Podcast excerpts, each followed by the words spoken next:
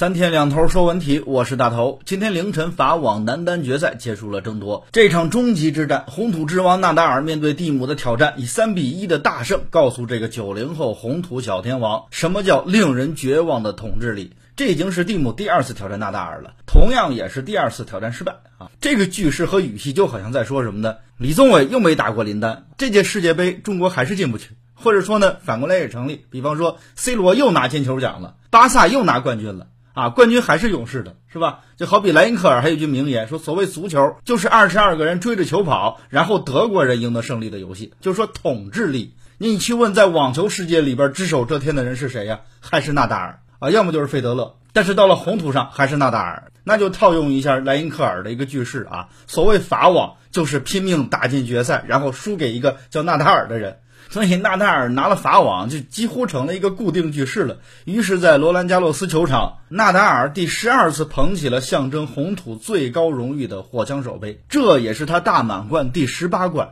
由此，纳达尔超越了玛格丽特考特，成为网球历史上单个大满贯夺冠次数最多的球员。从零五年到如今，纳达尔成了一张试卷里边最难的，而且从来没有人能破解的一个大题。你很难想象这个大题本身身已经三十三岁了，所以有这么一个从来没被通关的红土之王，自然会有人有疑问啊，说纳达尔。费德勒这样的巨头统治着网球，对网球是好是坏呢？其实这是一个伪命题。的确呢，好像绝大多数巡回赛已经成为了他们的狩猎场。但是我们要看他们为此付出了什么努力啊！即使伤病缠身，也绝不退役。纳达尔更是红土的属性啊，决定了球速很慢，也意味着这是耐力的比拼。纳达尔用三十三岁的身体，无敌的跑动，打穿了九零后的红土小天王，凭的是什么呢？同样是极度的自律。之前很多人在讨论九九六，其实我们在讨论九九六工作制的时候，纳达尔每天六点半已经在训练了，一天只训练就是七八个小时。所以有人会说，纳达尔和 C 罗很像。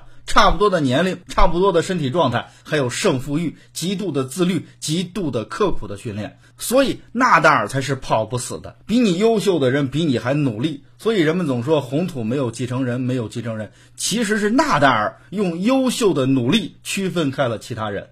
但是这样的比赛终究一场少过一场啊！纳达尔对红土的统治终有结束的一天。一年前，第十一次捧杯的纳达尔曾经对输球的蒂姆说：“呀，未来你终将拿到法网冠军。”我们喜欢看到伟大的球员创造一个比一个更难打破的记录，一次一次把网球运动的上限不断提升，来推动网球的进步。但是我们更愿意看到有更多的后起之秀，翻过高墙，再创新高。这就是体育运动的魅力所在。